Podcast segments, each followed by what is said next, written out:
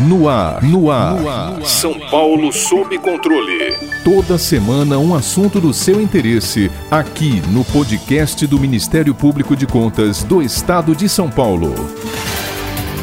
Recentemente, o ministro da Economia, Paulo Guedes, declarou que o governo federal é bastante controlado pelo Tribunal de Contas da União, enquanto as demais unidades federativas não seriam pelos tribunais de contas estaduais de igual modo. Segundo Guedes, boa parte das crises financeiras dos estados e dos municípios tem como pano de fundo uma suposta contabilidade criativa, que maquia gastos, permitindo a elevação de despesas. Para o ministro, tal ciclo de irresponsabilidade poderá ser rompido com a previsão de orientações normativas vinculantes pelo TCU, impelindo as Cortes de Contas estaduais a adotarem as determinações. Este posicionamento foi prontamente contestado pelo sistema Tribunais de Contas. Por meio de nota conjunta, sete instituições que representam todos os membros dos Tribunais de Contas dos estados reafirmaram a importância da independência das Cortes de Contas, com amparo no regime federativo, que assegura a autonomia dos órgãos para o exercício da da função de controle externo. A nota também atribuiu o depoimento do ministro da Economia à ausência de conhecimento sobre a atuação dos tribunais de contas do país. Para entendermos um pouco mais sobre essa questão e suas implicações, convidamos o conselheiro do Tribunal de Contas do Estado de Pernambuco, Dr. Valdecir Pascoal, que foi presidente da Associação dos Membros dos Tribunais de Contas do Brasil, a Atricom, e é autor dos livros Uma Nova Primavera para os Tribunais de Contas e Direito Direito Financeiro e Controle Externo.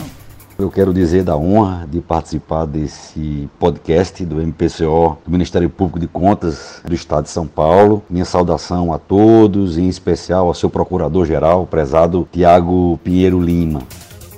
Conselheiro, como o senhor recebeu as declarações do ministro Paulo Guedes e quais os eventuais prejuízos para o controle externo e para a sociedade se tal proposta for acolhida?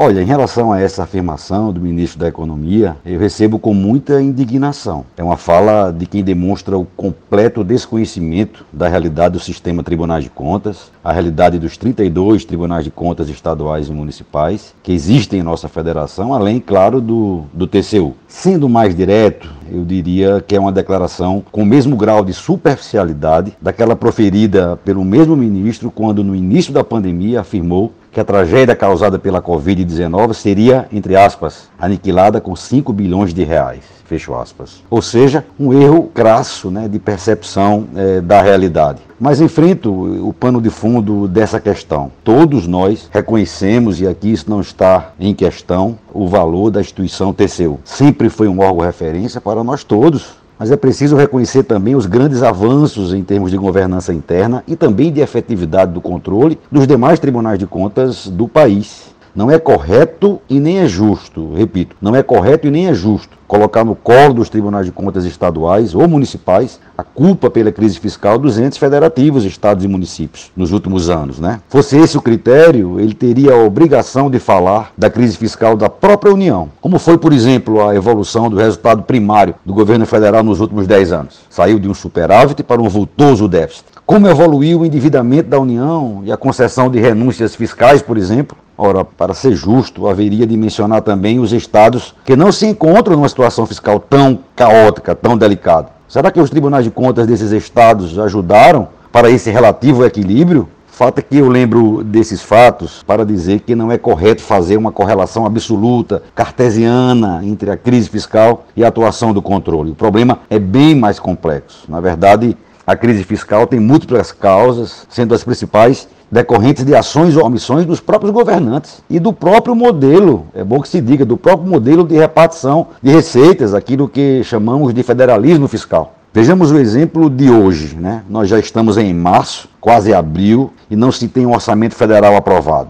As reformas fiscais, especialmente a do Pacto Federativo e a tributária, não avançam no Congresso, dentre outros motivos, por clara falta de articulação política. Lembrando que essa pauta é antes da pandemia, Ou seja, não se pode colocar na conta da pandemia essa falta de articulação. Mas entro eh, na questão específica. É preciso dizer com todas as letras que as propostas que de alguma forma subordinam os tribunais de contas de estados e dos municípios ao TCU, a exemplo da PEC do Pacto Federativo a PEC 18819, salvo melhor juízo, e da lei, da nova lei de licitações, que está aí em vias de ser sancionada, afrontam a Constituição Federal. São manifestamente constitucionais, violam o princípio federativo e a autonomia constitucional assegurada aos tribunais de contas. A Constituição Federal veda a hierarquização entre esses tribunais. Imagine se essa PEC não tivesse o nome de federativa. Ela, na verdade, é uma contradição com o seu próprio nome. Nada mais anti-federação do que obrigar tribunais estaduais e municipais a seguirem compulsoriamente a jurisprudência do TCU. Por mais respeito, vale reiterar isso, por mais respeito que tenhamos pela instituição, pelos seus membros e seu qualificado quadro é, de servidores.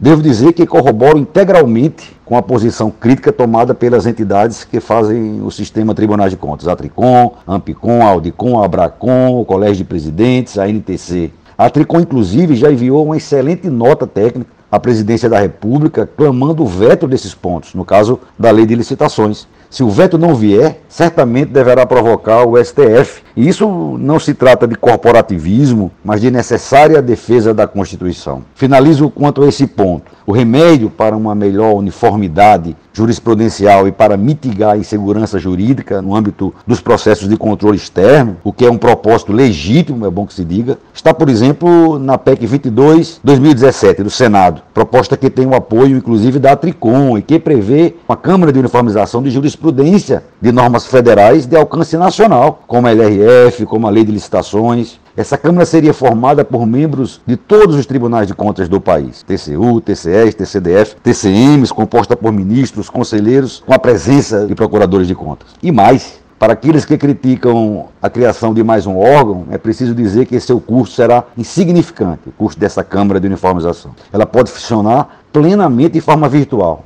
A própria experiência da pandemia, desses tempos pandêmicos, nesse caso, pode ajudar em matéria de tecnologia. Enfim, problemas federativos não se combatem com centralidade. Nós precisamos levar a nossa federação a sério. O pacto precisa ser, de fato, um pacto federativo. E o controle é parte inerente dele. Ao tentar justificar o seu posicionamento, o ministro citou a denominada contabilidade criativa, como artifício usado por entes estaduais e municipais para maquiar gastos e elevar despesas. Conselheiro, o que seria essa contabilidade criativa e como os tribunais de contas atuam na prática para evitar expedientes dessa natureza?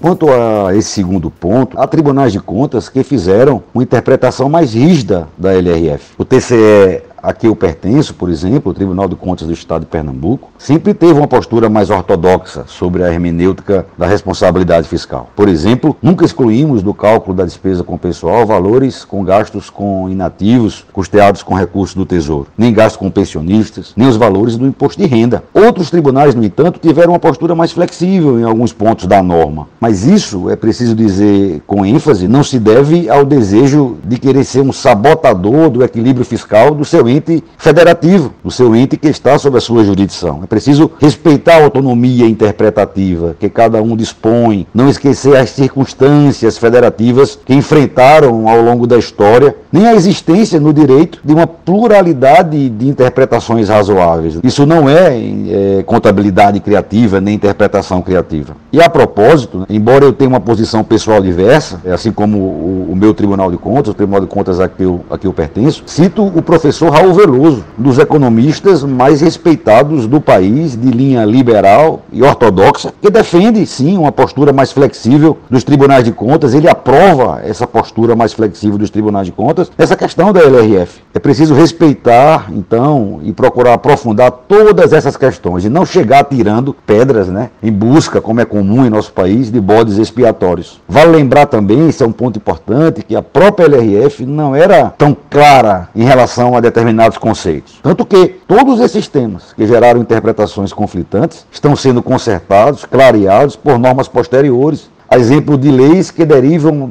da proposta chamada Lei de Mansueto, que era um grande guarda-chuva, e a partir dela foram sendo aprovadas outras regras. Hoje temos poucos flancos, é bom que se diga, hoje temos poucos flancos para simetrias interpretativas. É bom lembrar também do esforço da Tricom e do IRB, esse é um ponto importante. É bom lembrar do esforço da Tricom e do IRB para se buscar por meio de audiências técnicas, de encontros técnicos, consensos nacionais quanto às questões mais controversas da LRF. Houve avanços importantes, recentemente, inclusive, com a participação do Tesouro Nacional, que é uma entidade de suma importância para essa consolidação. A propósito, a instituição do Conselho de Gestão Fiscal partindo de uma composição federativa, é de suma importância. Ele está previsto na LRF desde 2000. Essa é uma dívida, né? Essa é uma dívida do Congresso com a causa da responsabilidade fiscal. Mas ainda sobre esse ponto, e para finalizar essa questão, é interessante a percepção diversa de determinados atores. Alguns, como já vimos, atiram pedras nos tribunais de contas, argumentando que eles foram negligentes né, nessa atual crise fiscal, na crise fiscal dos últimos anos. Outros tantos costumam, ao contrário, dizer que os tribunais de contas têm uma postura radical, que impõe medo ao gestor. São aqueles que falam do chamado apagão da caneta do gestor. Então nós ficamos numa encruzilhada, quase sempre. Eu diria para esses atores, né? Menos menos para os dois lados. Vamos, é, com honestidade intelectual, aprofundar todos esses desafios e questões, assumir nossos problemas e desafios e não buscar culpar apenas o outro. A nota conjunta emitida pelo Sistema Tribunais de Contas fala que tentativas de desqualificação do exercício do controle externo têm sido recorrentes e que as empreitadas seriam motivadas por interesses pouco ortodoxos. Como o senhor poderia explicar para os nossos ouvintes as dificuldades enfrentadas para controlar a correta aplicação dos recursos públicos? Sobre essas dificuldades enfrentadas né, para controlar a gestão pública, eu acabei já falando um pouco na questão anterior. Mas complemento, eu concordo com todos os termos da manifestação das entidades do sistema. Esse posicionamento ele foi muito importante né, e demonstrou unidade entre todas as entidades que representam o controle externo brasileiro. Isso tem um efeito simbólico de suma importância. Mas o fato é que o controle público, de maneira geral, dentro dele, os tribunais de contas, né, o próprio Ministério Público de Contas, passa por um momento de muita complexidade e que terão, além de muito trabalho, né, que exercitar de forma aguda o que chamamos de resiliência institucional. Era esperado que após esse ciclo de combate à corrupção, iniciado já em 1988, né, com fortalecimento das competências e autonomia dos órgãos de controle, mas aprofundado a partir das manifestações de 2013, e finalizando com o desfecho recente da Lava Jato, repito, era esperado que o controle sofresse críticas e também tentativas de enquadrá-lo de alguma forma, né, vamos dizer assim.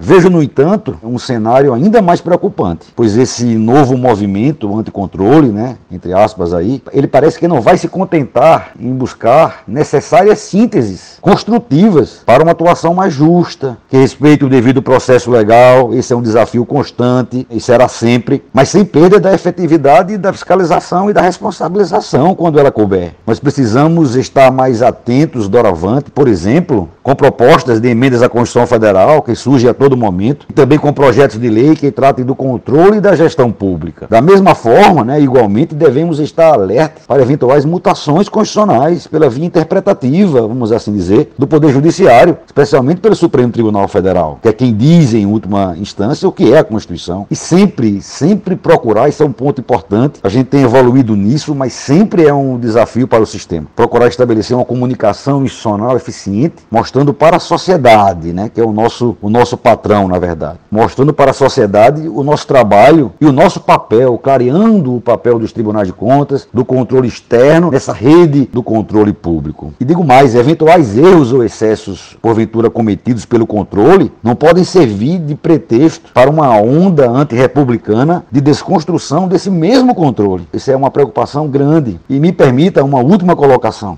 não bastassem estarmos preparados para esse novo ciclo de resiliência institucional, na qualidade de uma instituição que também garante a democracia, nós dos tribunais de contas, dos ministérios públicos de contas e todos os servidores que os integram e demais órgãos de controle, precisamos estar atentos para esse novo cenário de enfraquecimento da própria democracia. E nunca devemos esquecer, é, não existe controle sem democracia, nem democracia sem controle. Então, precisamos continuar procurando fazer a nossa parte com proficiência técnica, com transparência, independência e respeito, claro, ao devido processo legal.